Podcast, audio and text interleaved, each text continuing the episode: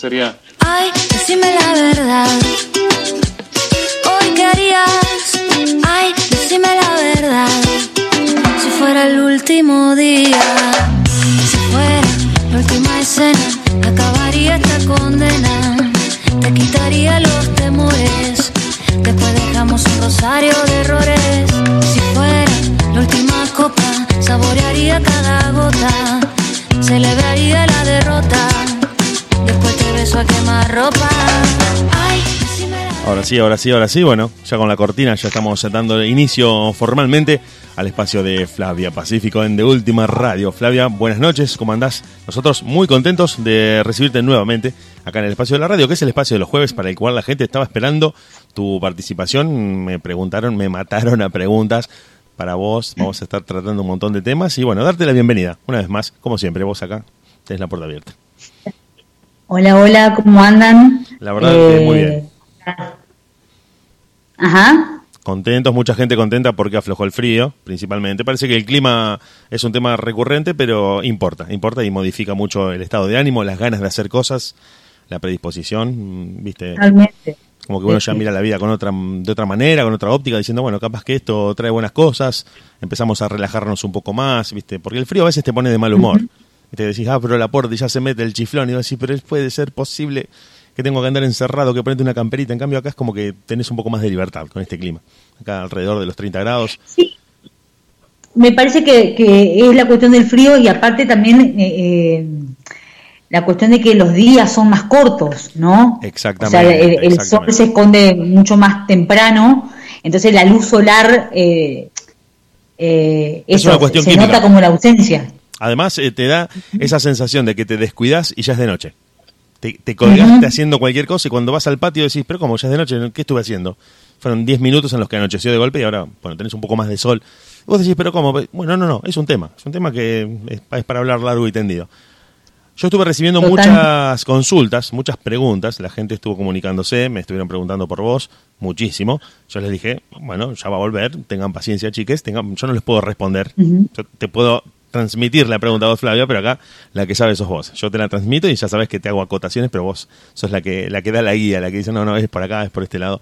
Y te quiero leer algunas preguntas con respecto a la cuestión de la que estábamos tratando hace 15 días, que era por ahí por el lado de la infidelidad, de la honestidad en las relaciones, para refrescar un poco y para repasar, ¿no? Para volver sobre los temas en los que estábamos hablando con vos hace dos jueves atrás y que tienen que ver un poco con eso, algo que nos atraviesa a todos, que tiene mucho que ver con nuestra manera de relacionarnos, bueno, ¿no? Para repasar un poco el tema. Y algunas de las preguntas que me transmitieron los oyentes, que como les dijimos a todos, que eso también quería transmitir yo, esa tranquilidad, no los vamos a exponer con nombre, ni con número, ni vamos, no, no, solamente la pregunta. Y te leo algunas de las preguntas que, que estuve anotando así en el machete, que una era, por ejemplo, la infidelidad, ¿es culpa de la persona engañada? Me preguntaron. Si la persona es responsable de lo que le está sucediendo. Bueno, esa era una de las preguntas. Otra que me hicieron, eh, ¿cómo se puede detectar antes de que suceda la infidelidad? Bueno, esa pregunta te, te la dejo a Fla, porque yo la verdad que no sabía qué decirle, no sabía qué responder. Después otra pregunta que nos Sí. hicieron los oyentes es si los celos, los celos enfermizos, excesivos, constantes y demasiado asfixiantes en una relación conducen necesariamente a la infidelidad. Me preguntaron si los celos son como una causa, como diciendo, che, te fui infiel porque sos muy celoso o celosa. Bueno, no sé. Otra pregunta que también nos dejaron acá era si los hombres son... No, no, más una afirmación era esta, no una pregunta. Los hombres son más infieles que las mujeres. Habría que consultar al Departamento de Estadísticas de Infidelidad de algún departamento gubernamental, porque eso no, no, no se sabe. Y después la última, como para, te digo, saqué la- la- las que nos dejaron, eh, com- cómo superar la infidelidad que vuelve como tema en cada pelea. Es decir, cada vez que, que peleamos, esta persona nos Sí. dijo, vuelve otra vez esa cuestión del pasado que teóricamente había quedado cerrada, pero que no, porque vos Sí. y otra vez vuelve a abrirse la herida y como que se, se reactualiza siempre ese momento, ¿no? Algunas de las preguntas que hicieron y que dijeron, che, se, se la puedes preguntar a Flavia. A vos no te la hago porque vos bueno, de esto no entendés nada. Bueno, digo, sí, se la trasladamos a Flavia. Dale. Y la gente. Sí. Bueno, me parece que son como mu- mu- muchas, muchas como aristas de, de- de este te- gran tema que son la- Claro. la- la- esto, las relaciones, la infidelidad, qué pasa, qué pasa ahí, bueno. Eh, sí, me parece que son como esto, muchas, muchas cuestiones que, que, que están totalmente relacionadas. Eh, y bueno, podemos ir, ir, ir viendo esto, cómo, cómo, cómo ir abordando algunas de estas cuestiones. Sí, sí, yo lo que te quiero eh, preguntar a vos, y creo que también es como una acotación que quiero hacer, es que esto termina teniendo que ver con todo. Termina estando relacionado con todos los aspectos de nuestra vida y no es solamente de una parcela estanca ahí, donde yo digo, no, no, esto, esto pasa solamente en mi vida como en pareja, o como me relaciono y, no tiene que ver con, otros, con otras áreas, o no está conectado, sí, está conectado, está todo conectado, todo está relacionado y es un todo, sí, sí, no son cosas aisladas que suceden. Pero bueno, te traslado esas preguntas porque nos, nos escribieron por mensaje y dijeron, bueno, pregúntale a Flavia qué le parece. O la llamo yo, me decían algunos, no, no, espera la radio, le digo, no te apures. Em, me parece que, que, son como de las grandes preguntas, ¿no? De, de, las relaciones, eh, estos... Eh, los vínculos, las relaciones de pareja en particular, son como de las grandes preguntas que tenemos los seres humanos. ¿Qué pasa? ¿Por qué alguien es fiel? ¿Por qué alguien es infiel? Eh, los tipos de relaciones, si hay violencia, si no, si hay maltrato, si no, o sea, son de, las, los grandes interrogantes, Exacto, exactamente, son, son, nos atraviesan. Eh, y obviamente, eh, que fue como algo de lo que me quedé pensando de la última charla que tuvimos, eh, no hay como un, patrón, eh, todo el mundo que hace esto sí o sí es por tal y tal razón. No hay razones únicas. Entonces, al interior de cada pareja es una realidad diferente, puntual, y al interior de cada persona en realidad es una realidad diferente y puntual.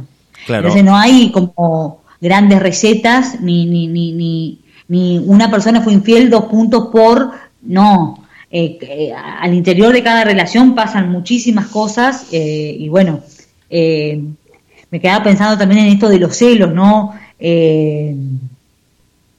esta pregunta de si son causa de infidelidad o no. Y depende también lo que le mueva el otro, o sea, depende, depende de muchas cuestiones. Pero sí me parece que son temas bien interesantes como para poder ir, trabajando. Yo creo, para también acotarte y preguntarte, bueno, sumar a la charla, es que uno a veces en la inseguridad del desconocimiento intenta generalizar, intenta establecer alguna ley que le permita tener certezas inmediatas y eso te conduce al error, porque vos tratás de simplificar una cuestión que es muy compleja y tratás de elaborar, como decís vos, esas leyes o esos principios de que si sos celoso te van a ser infiel, si lo controlas mucho es muy probable que te sea infiel. Bueno, no, en realidad no, creo que responde más, como decís vos, a la particularidad de, cada persona, a la lógica propia de cada relación, a la historia de cada uno, y uno a veces en esa incertidumbre que genera ansiedad eh, termina tratando de decir, bueno, me, me, habrán sido infiel porque yo hice esto, como una causa y consecuencia inmediata, diciendo, ¿no? Me parece que eso nos puede inducir un poco al error.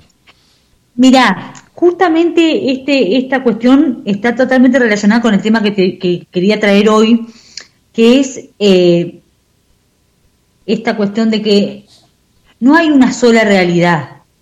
O sea, alguien puede decir, no, no, pero, por ejemplo, vivimos una experiencia, ¿no? Dos personas. O sea, hay dos personas que atraviesan una experiencia, no sé, por ejemplo, alguien va caminando por la calle y hay un accidente. No sé, imaginemos, ¿no? O hay, van dos personas, se encuentran y de repente se arma una discusión. Esas dos personas que están involucradas en la situación van a tener una perspectiva absolutamente diferente de qué fue lo que originó la discusión.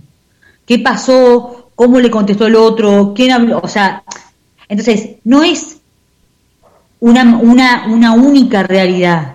La realidad tiene que ver, digamos, cada, cada persona vamos percibiendo lo que vivimos, lo que atravesamos, las experiencias que tenemos, porque hacemos interpretaciones de lo que pasamos. Vamos interpretando, a medida que vamos viviendo cosas, vamos interpretando lo que, lo que atravesamos. Entonces también eh, me quedaba pensando en esto de los celos, qué origina, qué no, qué consecuencias. Bueno, va a depender de cada persona y la perspectiva de donde lo mire. O sea, alguien se puede aburrir, puede estar, eh, no sé, con tedio, puede estar, no sé, tal vez ya sin tanto sentimiento, o tal vez tiene simplemente esto, un programa inconsciente de, ser infiel.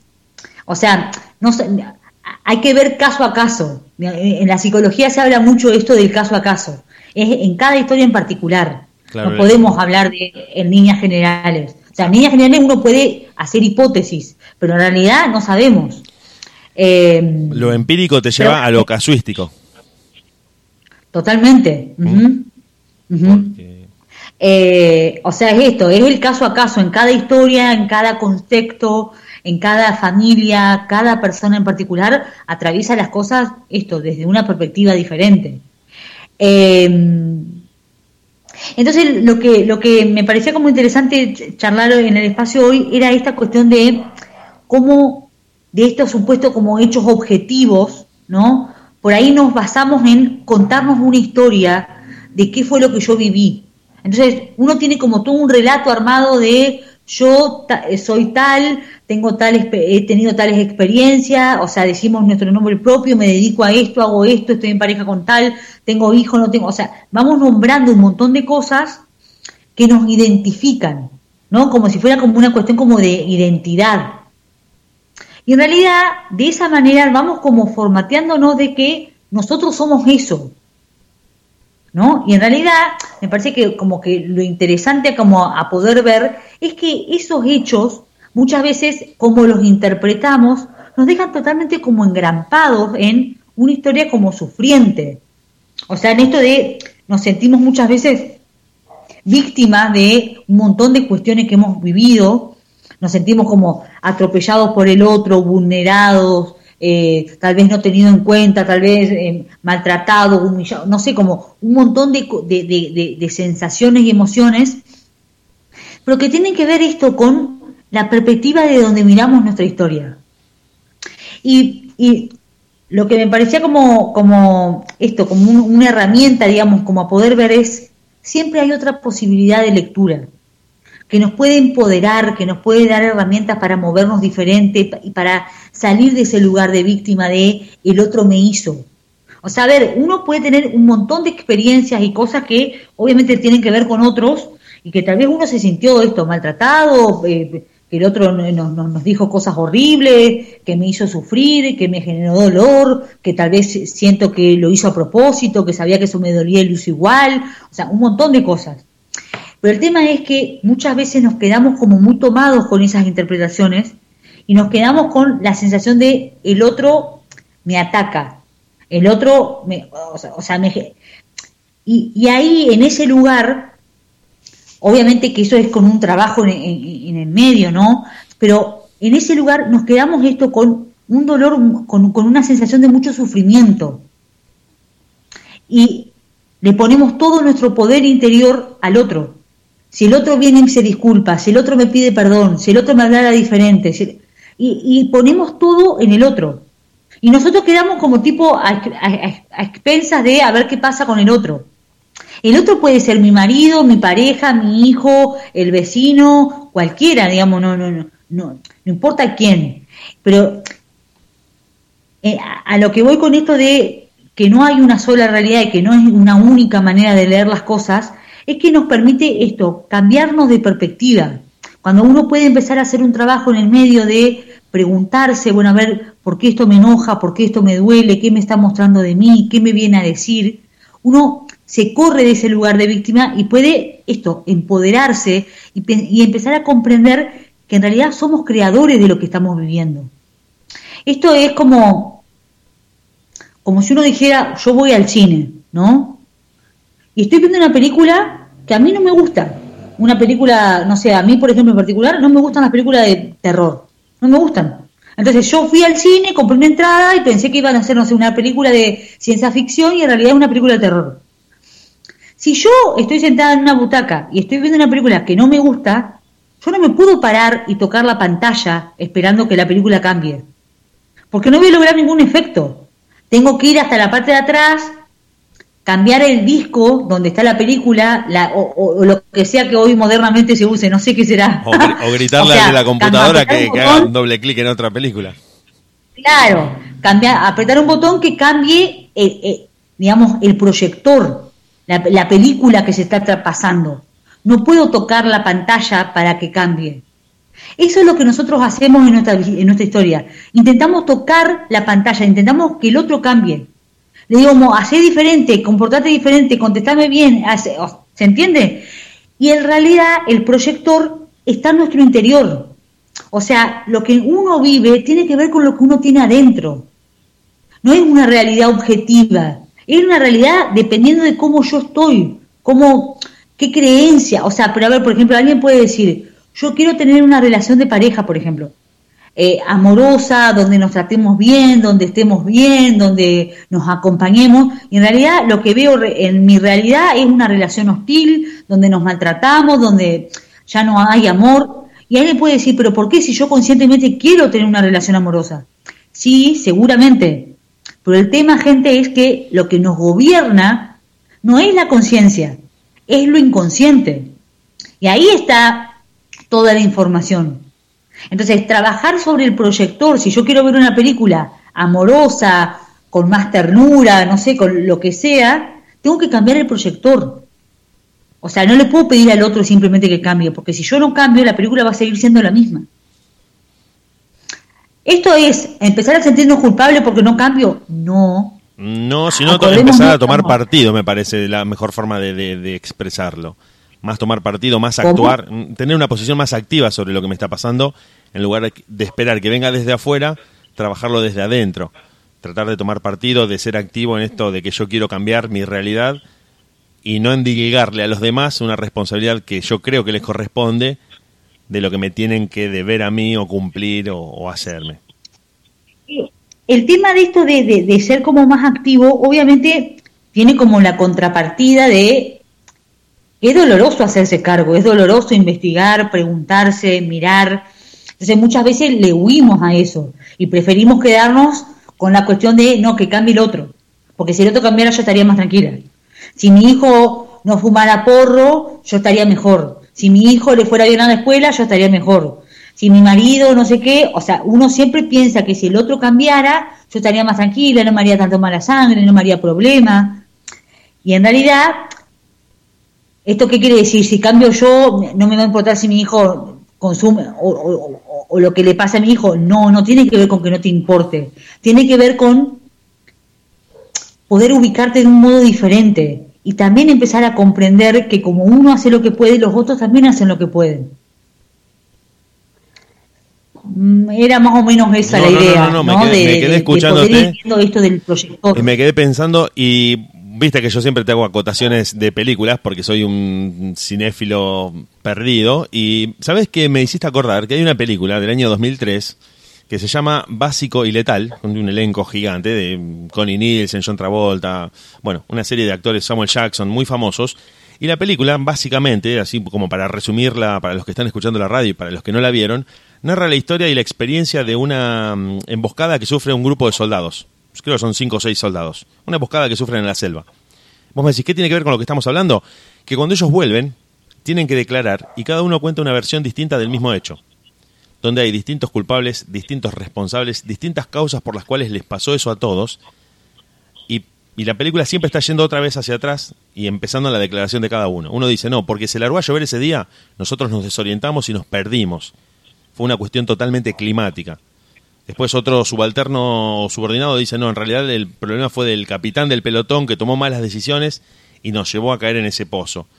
Otro dice, fui yo, que fui demasiado egoísta y en realidad no, no tuve una actitud de equipo. Y todos van dando una, una versión distinta de algo que la película te muestra que les pasa a todos. Primero te, muestran la escena para que vos eh, saques tu conclusión.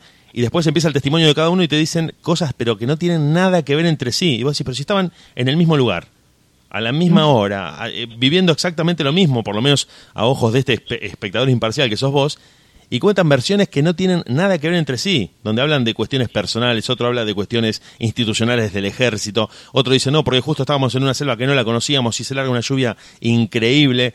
Después otro dice, no, era muy difícil el enemigo y nos, tendió una emboscada eh, imposible de detectar. Unas versiones que no tienen forma de, tener eh, correspondencia entre sí sobre el mismo hecho. Entonces me acordé inmediatamente de esa película porque vos decís, dijiste que había varias realidades nuestra forma de percibirla y de procesarla.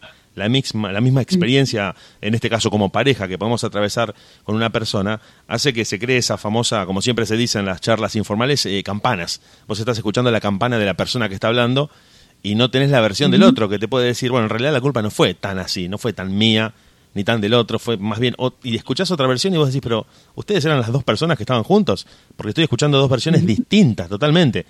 Y siempre tenemos esa tendencia a contar parcial y sesgadamente, siempre, creo que es algo involuntario o a veces descalculado, de dar nuestra versión. O por lo menos como lo vimos nosotros, cómo lo experimentamos y vos decís, bueno, yo creo que me pasó así. Pero el, tema es que me parece que no es, no, es, que esté mal dar tu versión. Uno vive de esa experiencia y uno la cuenta desde esa perspectiva. Claro, vos lo viviste así. El tema es poder saber, me parece que el tema es poder saber que hay otras posibilidades de verlo diferente. Cuando uno se emperra, no, no, no, es así, nos genera sufrimiento. Ahí está la cuestión. Cuando uno empieza a sufrir por lo que lee, porque, porque interpreta que el otro no, al final es un desgraciado, me quiere hacer mal, me dice esto porque me duele, y, saca conclusiones, ahí el, al único que nos generamos dolor es a nosotros mismos. Entonces, a, lo que voy con esto de las diferentes interpretaciones, de la posibilidad de verlo desde otro lugar, no es, entonces, soy más eh, benevolente con el otro. No, no se trata del otro, se trata de uno mismo. Se trata de poder leer algo de un modo que a uno lo empodere, le genere menos sufrimiento y te permita moverte diferente. Más allá del otro, es uno con uno mismo. Y claro, totalmente en, sintonía esta película que traes, porque claro, tiene que ver con eso. No hay hechos objetivos, digamos. El puede decir, en la historia de un país hay hechos objetivos, y tampoco. Claro, porque después haces una interpretación histórica y sí, desde el lugar ideológico del que te pares, eh, das tú una versión, una línea política, una línea histórica en la que el mismo hecho tiene distintas interpretaciones, distintos discursos y, eso, bueno, creo que ha alterado eh, un poco la historia de, todos los países, ¿no? La lectura que se hace de, los hechos. El momento actual, uno puede decir, bueno, a ver, de dónde vos estás hablando y vamos a interpretar lo que estás diciendo, vamos a entender desde qué, desde qué vereda te estás parando para decir una cosa u otra. Y me parece que, así en todo leemos las cosas desde este lugar, ¿no? Y me parece que, el punto es esta cuestión de eh, saber, digamos, esto de las historias que nos vamos contando de nosotros mismos, muchas veces esto nos dejan en lugares muy sufrientes. Entonces, saber que se puede hacer un trabajo, que se pueden contemplar las cosas desde otra perspectiva, que podemos comprender que el otro hizo lo que pudo, aunque uno diga yo moralmente no lo hubiera hecho de esa manera, bueno, el otro con los elementos que tenía en ese momento, con el nivel de conciencia que tenía en ese momento, lo pudo resolver así. Nadie, nadie, nadie, aún en, en las peores condiciones, hace cosas solamente para generar dolor. Uno puede decir, no, pero una experiencia, digamos, una situación, un panorama horripilante. Sí, aún así, siempre hay una intencionalidad positiva en lo que se hace. O sea, siempre, siempre se busca, se busca más profundo, más profundo. Lo que lleva a una persona a hacer lo que hace tiene que ver con la aceptación del otro, con el reconocimiento del otro, con que el otro lo identifique, lo pueda ver. En las cosas más feas, sí, también porque el otro vivió experiencias diferentes a las mías. Entonces, para mí, alguien que venga y me diga, no sé, ciertas cosas, para mí es horripilante. Pero el otro tal vez es la manera que cree de que me puede llamar la atención, que me puede generar un efecto. No sabemos qué es lo que le pasa al otro. Pero ¿se entiende lo que digo? No, no, eh, justamente me quedé pensando en tantas cosas, eh, tanto a nivel personal de cualquier historia, como a nivel histórico, inclusive de grandes movimientos que por más espantosos que hayan sido a veces movimientos, te hablo de movimientos políticos, de guerras, de revoluciones, sí persiguen ese fin positivo de, liberación, de aprobación, de reconocimiento, de decir, de, compensación. También me acordaba de eso, de una compensación, como diciendo, bueno, llevamos a cabo algo que es terrorífico, pero vos decís, pero ¿cómo iniciaron una guerra? Sí, pero en realidad estaban buscando eh, o, liberarse de una rabia contenida que traían o de ser compensados en algún sentido por algo, y vos decís, pero ¿cómo puede ser que todo esto esconda algo positivo? Sí, es complejo de ver a primera vista, pero vos empezás a hilar fino, a hilar fino y te vas viendo que, los resortes que movieron todo eso perseguían ese fin. Eh, y, ya te digo, vale, vale para lo particular, para lo individual, para lo privado, como para lo público, histórico, colectivo. Entonces empezás a encontrar esos puntos de contacto, donde vos lo hiciste en tu historia personal muchas veces y donde también ha pasado a nivel de sociedad, donde vos decís, pero ¿cómo este país invadió al otro, le cortaron la cabeza al rey? No puede ser que esto sea positivo. Bueno, sí, en realidad te vas un poco para atrás y decís, sí, estaban persiguiendo este otro fin, o sea, querían una compensación, como te digo, o la aprobación, el reconocimiento, liberarse de algo, eh, tratar de salvar a alguna sociedad, algún país, eh, bueno, siempre hay, un, ya te digo, para hacerlo muy, muy simplificado, porque si no nos quedamos hablando hasta las 4 de la mañana. Pero tiene que ver con eso y me quedé pensando mucho y escuchándote con atención sobre, sobre ese particular que estabas mencionando, porque sí, eh, vos cuando ves, eh, por ahí, como decirlo, eh, el último capítulo de la película, ves el, hecho final y vos decís, esto es totalmente absurdo, inexplicable, irracional. Pará. Porque muchas veces también, incluso es el recurso que se usa en algunas películas, donde te muestran la última parte. Te dejan lleno, llena de preguntas y vos decís, ¿cómo es que, por qué el tipo, bueno, pará, te dice tres años antes, cinco días antes de, este hecho, la semana pasada. Entonces vos decís, ah, pará, pará. Entonces, hay... Bueno, casualmente, mira, eh, mira que, cómo viene el tema todo, ¿no? Se está por reestrenar a partir de, creo que el 28 de septiembre, la serie Lost. No sé si la viste en su momento, que fue como que la que inauguró la era de las series. Que si no la viste, te la recomiendo, la temporada 1, y si la abandonas ahí vas a ver la mejor serie de tu vida. Donde se produce un accidente de aviación en una isla desierta. Cae un avión, un vuelo, con un montón de personas que van tomando distintas decisiones para tratar de sobrevivir y de mantenerse vivos en la isla, un poco extrañas, decisiones extrañas, establecen alianzas muy raras, eh, hacen cosas que vos no entendés nada, pero absolutamente, y empiezan a ir, y, fueron los grandes eh, eh, explotadores del flashback, y empiezan a ir hacia atrás en la historia de los personajes, para mostrarte por qué subieron a ese avión, cómo es que mm. coinciden en el vuelo, con esos pasajeros, qué los llevó ahí. De ahí empezás a atar, bueno, de hecho, de eso se alimenta la serie, de explicar qué pasó, o de ir hacia el pasado a decirte, no, pará, pará, no te adelantes. Bueno. Y lo que era buenísimo, con esto te lo remato, era que los guionistas se divirtieron jugando con los prejuicios del público. Porque el público se metía a los foros y decía, este es un maldito, por eso es un competidor, al final no le importa a nadie de la isla. Y después del desarrollo de la serie empezaron todos a empatizar y decir, no, bueno, al tipo le había pasado de todo. No podía hacer esto, otra cosa. Tomó, terminó tomando esta decisión porque estaba jugado.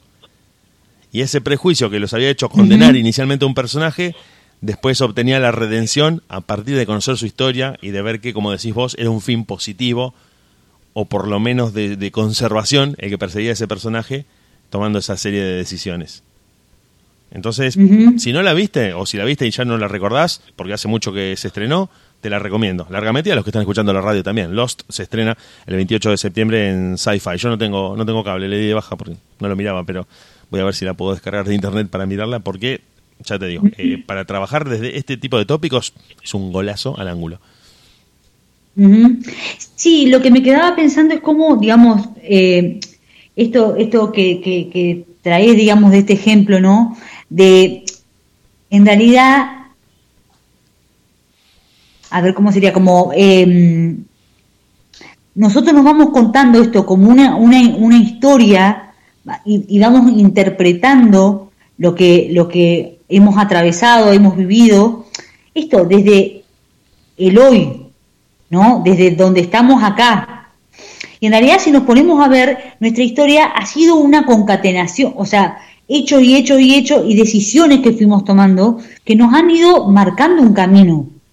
Hoy estamos acá, producto, y hoy estamos y, nos sentimos, y uno puede decir, soy tal persona en, tal, en este momento de mi vida, dependiendo de las decisiones y, las perspectivas y las cosas que fuimos atravesando, ¿no?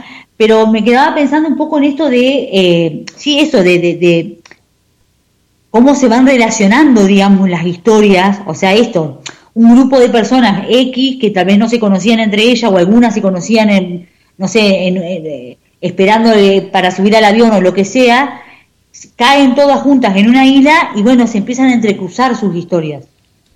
Y termina siendo, bueno, esto, lo, atrapante de la serie. Sí, estaba también pensando mientras te escuchaba vos en las eh, que a veces no somos eh, del todo conscientes, bueno, porque tampoco es, es, posible, son tantas, de las micro decisiones que tomamos, minuto a minuto, momento a momento, de cosas que podríamos hacer o no, como por ejemplo, bueno, hoy elegí quedarme todo el día en mi casa, hoy elegí no volver a mi casa hasta la noche, por distintas decisiones que fui tomando. Me crucé con un amigo y en lugar de decirle, no, me vuelvo a mi casa porque estoy cansado, me fui a tomar un café con él, o, me fui a comprar algo al shopping, o me fui a dar una vuelta. Y vas tomando una serie de micro decisiones que son lo que van construyendo ese futuro, si se puede decir futuro, porque tendríamos que entrar en la parte filosófica del tiempo y ahí ya es un berenjenal del que no vamos a salir. Pero vos vas tomando decisiones que te van justamente eh, poniendo en distintos escenarios. Por eso está la, teoría de los universos paralelos, de si vos hubieses tomado una u otra decisión. Este libro de Elige tu propia aventura de los 80, donde te decían, llegás a la casa embrujada, salís eh, corriendo con tus amigos, terminas en tu casa tomando la leche y comiendo bizcochos. Si entras, hay un fantasma que, no sé, te encierra y no te deja salir por tres días y te tenés que escapar. Bueno, de acuerdo a la decisión que tomabas, se iban como bifurcando los, posibles escenarios y creo que eso eh, tiene cierto correlato con lo que nos pasa cotidianamente. Si yo elijo tomar un trabajo en lugar de otro, elijo establecer una relación con una persona en lugar de otra, voy tomando como un montón de decisiones grandes y a su vez otras microdecisiones en la alimentación, en el descanso, eh, en ciertas actividades que van de alguna manera prefigurando lo que me va a pasar en el futuro. Porque si yo empiezo a fumar ahora, empiezo a fumar 20 cigarrillos por día, tomo esa decisión día tras día, fumar, fumar, fumar sin parar. Yo creo que de alguna manera, de esta manera un poco más eh, lógica, estoy predisponiéndome a alguna enfermedad respiratoria. La estoy generando. De alguna manera la estoy forzando a partir de esto de, todos los días fumar. Si elijo hacer una vida sana, si elijo, no sé, mudarme a otro país, por decirte algo, ¿no? Mudarme al medio del campo, ir a vivirme a una ciudad más grande, vas tomando pequeñas decisiones, o grandes también, que son lo que termina siendo, como muchas veces se dice, sos el eh, arquitecto de tu realidad. Vos sos el que vas diseñando, como decís vos, más inconscientemente que consciente, muchas veces eh, movido por, por, cuestiones afectivas que son indetectables para vos a, primer, a primera vista, de las cuales después sos consciente, y que te ponen en la situación en la que estás. O sea, vos hoy estás Muchas veces, no sos, muchas veces no sos consciente nunca. Ah, bueno, bueno, sí, sí. O sea, no quería decirlo de esa manera, pero... En realidad no somos conscientes nunca, salvo que hagamos un trabajo de preguntarnos. Bien, bien, no, no. Uno cree que toma la decisión desde, lo, desde las cuestiones conscientes que son bastante mínimas, digamos esto que hemos hablado, ¿no? La conciencia es la punta del iceberg. O sea, lo que se ve en el mar es eso, la, lo que la conciencia, pero por debajo hay toneladas y toneladas y toneladas de hielo, y eso es lo que nos domina, lo inconsciente. Claro. Aunque no se vea. Porque también me quedé pensando, ah, vos me vas a corregir, por ahí es una apreciación personal, de que cuando tomamos conciencia y vemos con cierta distancia las decisiones que muchas veces nos pasa, esto de decir, no, ahora que me doy cuenta de lo que hice a los 20 años, lo que hice a los 30, no lo hubiera hecho, no hubiera tomado esa decisión. Pero en ese momento era indetectable, era imposible de ver. Vos ahora con cierta referencia de tiempo y de distancia podés decir, con el famoso diario del lunes, decís, no, tendría que haber hecho esta otra cosa, no tendría que haberme ido de viaje, tendría que haberme quedado, tendría que haber tomado ese otro trabajo. Bueno, pero, bueno, pero ahí me parece que lo importante también es poder saber que las cosas se han dado de determinada manera porque uno tenía que atravesar también ciertas experiencias. Porque si no, como tipo, fue una mala decisión. Y no, en realidad fue una decisión con todas las consecuencias que para uno pueden ser oscuras, terribles. Hubiera preferido no vivirlo, sí, perfecto. Pero fue lo que tuviste que atravesar también. Lo tuviste que vivir. Y por, para algo lo viviste. No es en balde nada de lo que vivimos en nuestra vida, aunque uno quiera decir, no, si no hubiera vivido esto estaría mejor. Y no lo sabes. Hoy estás acá con esa experiencia. Digamos, eh, porque si no, como nos, nos, nos enjuiciamos de las malas decisiones. En realidad, tal vez hay decisiones de las que me arrepiento, de las que pienso, no sé si estuvo tan bien, no estoy tan seguro de que fue lo mejor que pude haber hecho. O sea, uno puede decir esas cosas, pero en realidad para algo lo viviste. ¿Se, entiende? Digamos, para algo atravesaste esas cosas. Está, está más que claro, y pero te digo, eh, yo te lo preguntaba justamente por eso, porque a veces nos agarra esa no sé si es una neurosis o, qué es, pero empezamos a cuestionar y a poner a revisión y a juicio y a examen y a decir, no, ¿cómo pude haber tomado ese trabajo a los 20 años? ¿Por qué me casé a los 25? ¿Me tendría que haber casado a los 40? ¿No me tendría que haber casado? ¿O tendría que haber tenido un hijo? ¿No lo tendría que haber tenido? No sé, empezás a hacer como 50.000 escenarios posibles y nunca te terminás de aprobar a vos mismo. O como decís vos, tendrías, tenías que atravesar por eso, tenías que pasar por eso, con sus consecuencias, con sus aristas. O ponerle, o ponerle que uno no pueda decir hoy así como estamos, bueno, para algo tuve que vivir eso. Pero en realidad me parece que también esa cuestión de estar constantemente criticándonos tampoco está bueno porque en realidad como nunca hacemos nada bien, o sea, siempre es todo crítica. Bueno, y eso también es como nos vamos boicoteando. Ahí, eh, esa es otra pregunta. ¿No? De, eh, no te la hice yo, pero la, la, tengo bastante presente, de la autoexigencia, en la que uno se, se, pone, se establece una vara muy alta para uno mismo y siempre te estás eh, criticando, censurando, diciendo, no, lo hice mal, no sirvo para esto, y te descalificás a vos mismo diciéndote de todo en silencio en tu interior, diciendo, bueno, la verdad que no sirvo, no, tra no trabajo bien, no hago las cosas, me tendría que haber levantado más temprano. Y no te, no te relajas nunca, nunca te perdonás ni te das ese lugar de decir, bueno, hago las cosas como van saliendo, si no me gustan las haré mejor la próxima y, y se terminó. Y no voy mucho más allá. Uh -huh. Y ya que, uh -huh. como yo siempre meto ahí una película o una serie que me gusta recomendar, también me gustaría recomendarte a vos y a la gente que está escuchando una película de Woody Allen que se llama Melinda y Melinda, que es, eh, creo que es de los 90, fines de los 90, donde la misma historia se cuenta en tono trágico y en tono cómico. Las mismas exactas situaciones de una chica que es de un pueblo y llega a la gran ciudad a probar suerte como actriz y a la que le pasan exactamente las mismas situaciones, pero con un enfoque trágico y con un enfoque cómico. Es decir, la misma situación de la que se puede extraer una experiencia y una conclusión dolorosa, terrible, decir, ¿cómo puede ser que me pase esto?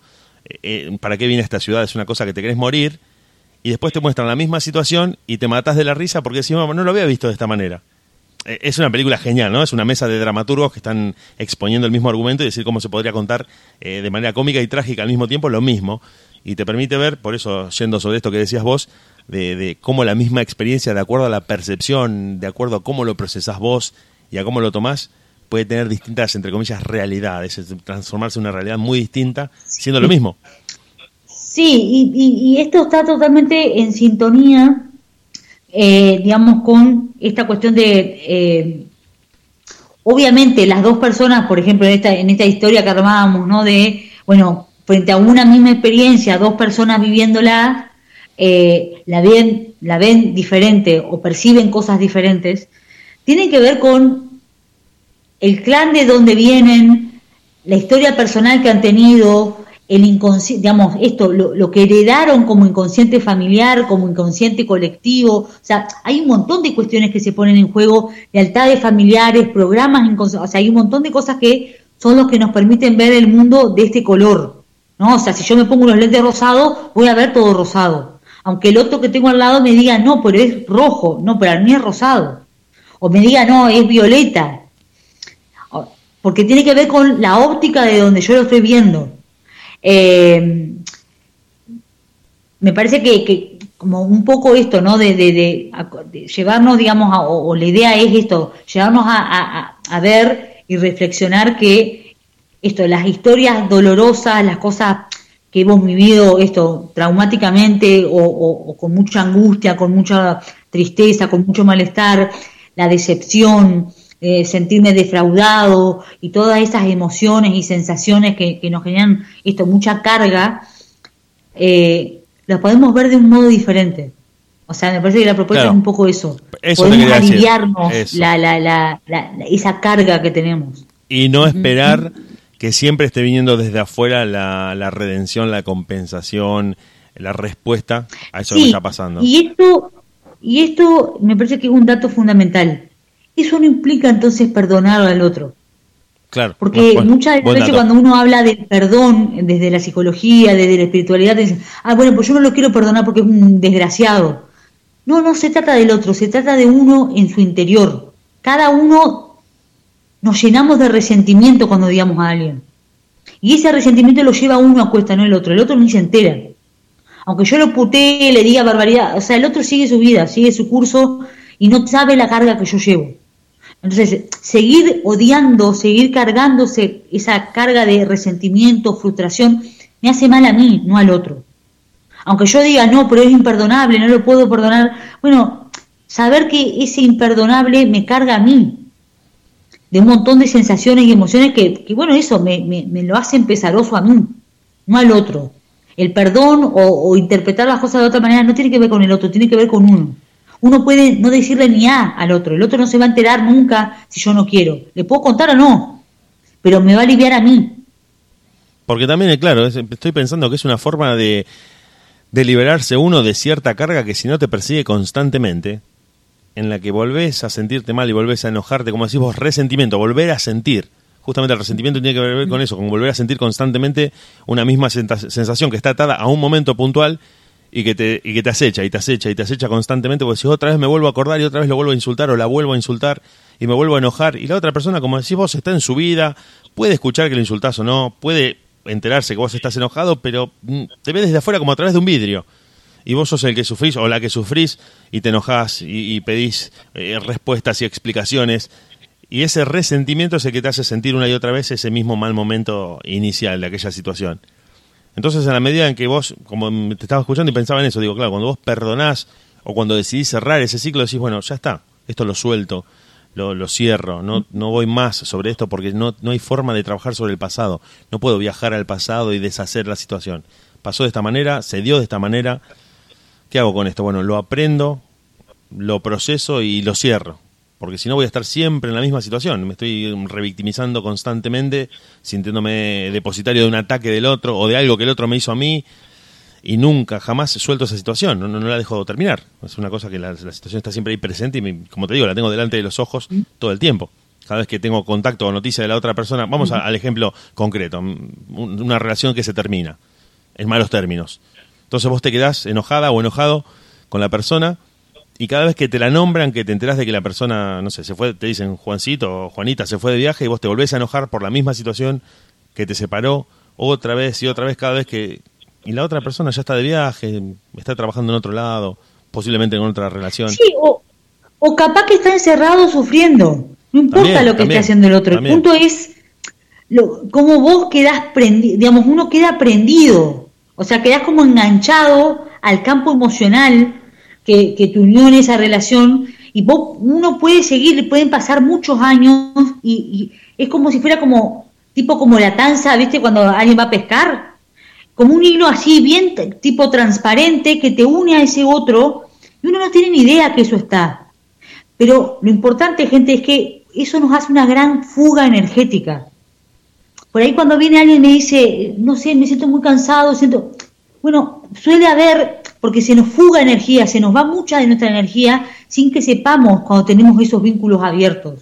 Aunque hayan pasado años, no importa la cantidad de tiempo que pase. Si uno no corta eh, eso emocionalmente ciertos vínculos, nos quedamos prendidos. Energía, no sabemos por qué. energía en el sentido físico, en el sentido físico de la energía que deriva en cansancio y en estrés emocional. Totalmente. Un agotamiento en el que vos decís otra vez con esto y estoy, estoy ahí, no puedo, no puedo, no puedo, y seguís como en una especie de... Se me ocurre la, la, figura de hámster corriendo en la rodita y vos decís, es la carrera de la rata, o sea, vas a toda velocidad a ninguna parte. Claro. El tema es que para, para poder registrar estas cosas, esto no, no, no, no, no son como, no van como tan de suyo, digamos, no es como súper obvio. Hay cosas que, que, implican esto, un, un trabajo de, de, una cierta introspección que, se puede hacer de muchas maneras. No sé, con, flores, con eh, eh, terapia regresiva, con, o sea, no sé, con cualquier cosa, una terapia de canto, lo que sea. Hoy en día hay absolutamente muchísimas ofertas y variedades de cuestiones terapéuticas que están buenas eh, y, que, que nos ayudan a conectarnos con lo que nos pasa. Bueno, quiero, quiero aprovechar este espacio para poder hacer una invitación a una masterclass. Me, leíste la, la mente porque te estaba por hablar de eso. Ah, bueno, genial. Eh, una masterclass que vamos a, una masterclass gratuita que vamos a estar haciendo este miércoles 7 de octubre a las 20 horas Argentina. Eh, y ahí en mi página de Facebook eh, está el enlace. Eh, igual vamos a seguir haciendo en estos días publicaciones y todo para que las personas que quieran se puedan inscribir. Pedimos una inscripción porque va a ser en una plataforma que se llama Zoom, para que sea en un espacio privado, o sea, no va a ser, digamos, en Facebook, donde si alguien dice algo va a quedar expuesto frente a otro, o sea, claro, hacerlo en un espacio privado, restringido guardado. A esa videollamada de Zoom, bien. Claro.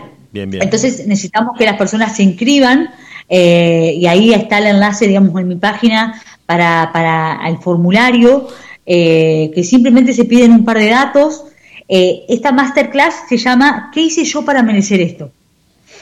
Y es un poco esto, ¿no? Eh, si quieren, tienen tiempo de, de, acá al 7 de octubre de ver la película de Almodóvar. Si quieren, le pueden echar un vistazo a la película de Almodóvar y ya llegan a la, a la charla con, con un poco de esa atmósfera.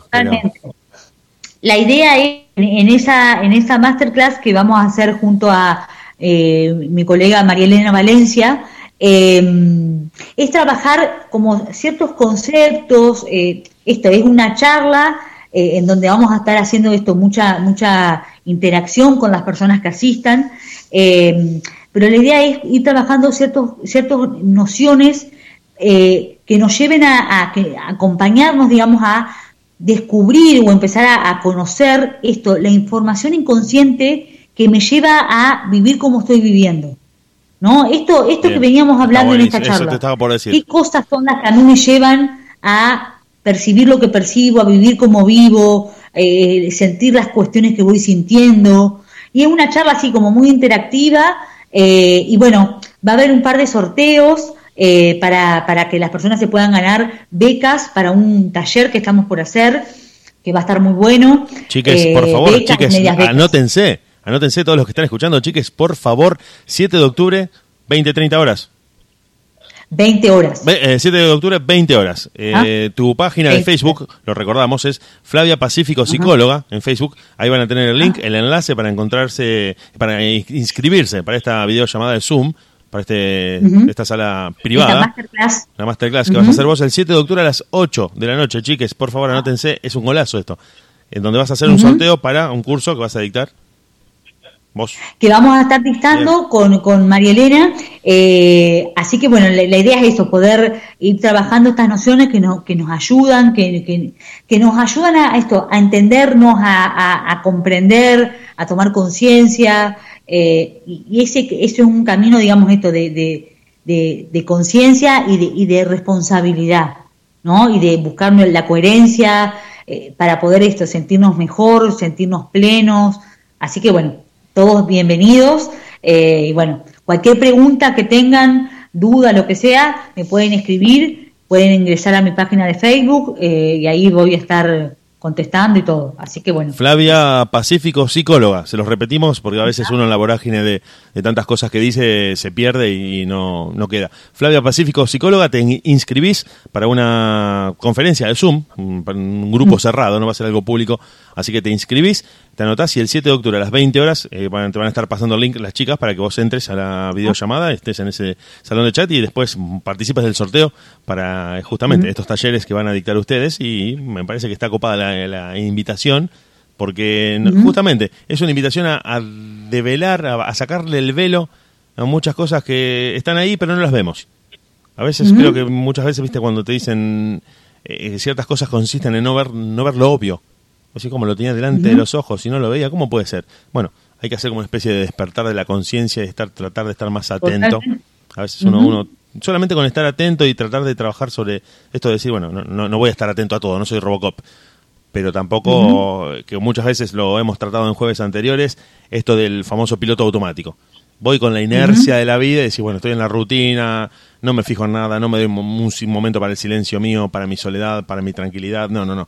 Es aturdirme, trabajar, correr, ir, venir y, nunca freno. Digo, ¿para qué me está pasando? ¿Cómo me siento? ¿Qué tengo ganas de hacer? ¿no? Estas preguntas que vos decís, pero son preguntas muy tontas, son súper necesarias, súper necesarias y decisivas, decisivas para que tratemos por lo menos de empezar a, tratar de estar bien, ¿no?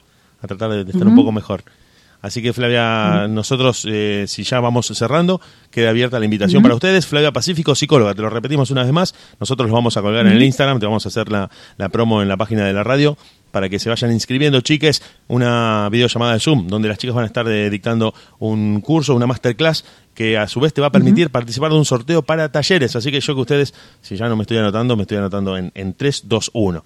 Nosotros, Flavia, te saludamos, nos volvemos a encontrar el jueves que viene, acá otra vez, en tu espacio de psicología, y te despedimos. Nosotros nos quedamos en la radio un ratito más y nos vemos el jueves que viene, ¿te parece? Nos vemos entonces. Un beso. Un beso. Chao, chao. Y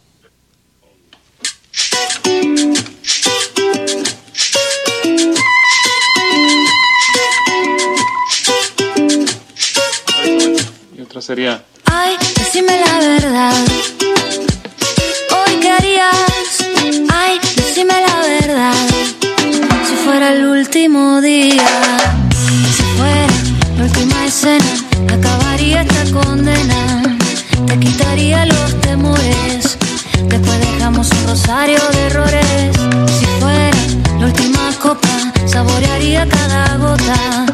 Celebraría la derrota beso a quemar ropa. Ay, decime la verdad.